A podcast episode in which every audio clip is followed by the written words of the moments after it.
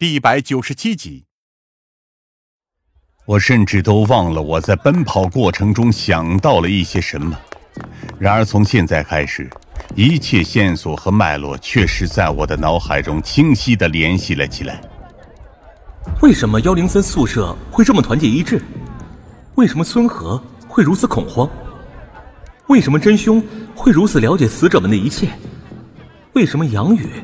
会在那段时间迷恋上侦探小说，因为他们整个宿舍都是所谓的同谋，他们从一开始就站在了同一条战线上，哪怕是出现了这样的变故，他们也没有出卖彼此，因为孙和知道自己遭遇的不测，知道宿舍里有人正在策划清除一切知情人和参与者，只不过在他的视角里，会做出这事儿的不是洛宾，而是杨宇。只有洛宾能成功的约出每个人，知道他们每个人的软肋，知道该如何果断下手。为什么会是侦探小说？因为杨宇才是这一切主要的策划者，而洛宾反而借助了舍友们对于洛雪老师的尊敬，成为了那个引入幕后的人。讽刺的是，杨宇最终却坦然接受了这一切，接受了这最后的背叛，也坦然面对了死亡。也许在那个清晨的自习室里，他们做了最后的对峙，而最后，杨宇输给了洛宾，输给了他的决绝。我不顾一切的推开了幺零三号宿舍的大门，但是里面却早已人去楼空，连一个人影也没有。洛宾！我不顾一切的大声喊叫，然而却没有任何人回应我，除了那些其他宿舍探出头来的好奇学生。我大口大口的喘息着，直到勉强平静了下来，我才立刻掏出手机拨通了疯子的电话。马上派人来临海大学，这一切还没结束。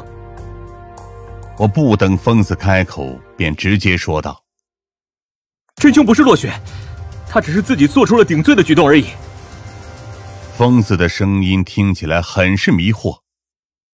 什么东西？你又发现什么了吗？别问那么多，马上派人通缉洛宾。我强忍着声线中的颤抖。他，才是我们一直在找的那个所谓真凶，那个校园杀人魔。临海大学再一次被阴云笼罩，只不过这一次，还没有出现伤亡。我独自一人坐在幺零三号宿舍的一张床铺上，而宿舍里则围满了其他警员。疯子看着那些情书，双手都在因为愤怒而颤抖。最终，他一拳砸在桌子上，发出了沉闷的响声。他一直就在我们眼前。疯子咬着牙说道，整张脸都在因为愤怒而爆出青筋。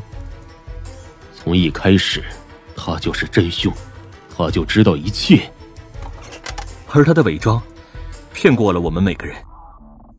我低声说道。苦苦的撑着额头。事到如今，说这些都已经晚了，我们只能尽全力将他抓捕归案。不久之后，派出去搜查的警员便立刻跑了进来。保安那边，最后的消息只是看到他离开学校而已，现在还不知道所踪。搜索全市所有的监控，并且通知所有车站、机场，必须将其拦截下来。疯子严肃的说道，随即也坐到了一边。如果不是你，贩子，我们险些犯下大错。然而我知道，这一切最为感到痛苦的还是夏灵薇。从刚刚开始，他就一直低着头坐在一边，没有作声。我们随后离开了学校，暂时回到了市局，毕竟在这里才能更好的统筹全局，并且做出指挥应变。只是我自己回去的路上，也在忍不住的思考：洛宾还能去哪儿？他还能有什么目标？洛雪已经死了，因为他而死，因此他才会彻底崩溃。现在的他，只是所谓的一具行尸走肉而已。而且以他的性格，能看着自己心爱的老师就这么作为杀人犯被盖棺定论吗？他不会直接站出来承认自己的罪责吗？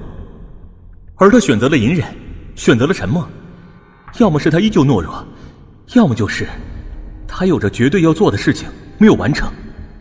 是什么样的目标，会让已经沦为行尸走肉的骆宾，继续不顾一切的顽抗下去？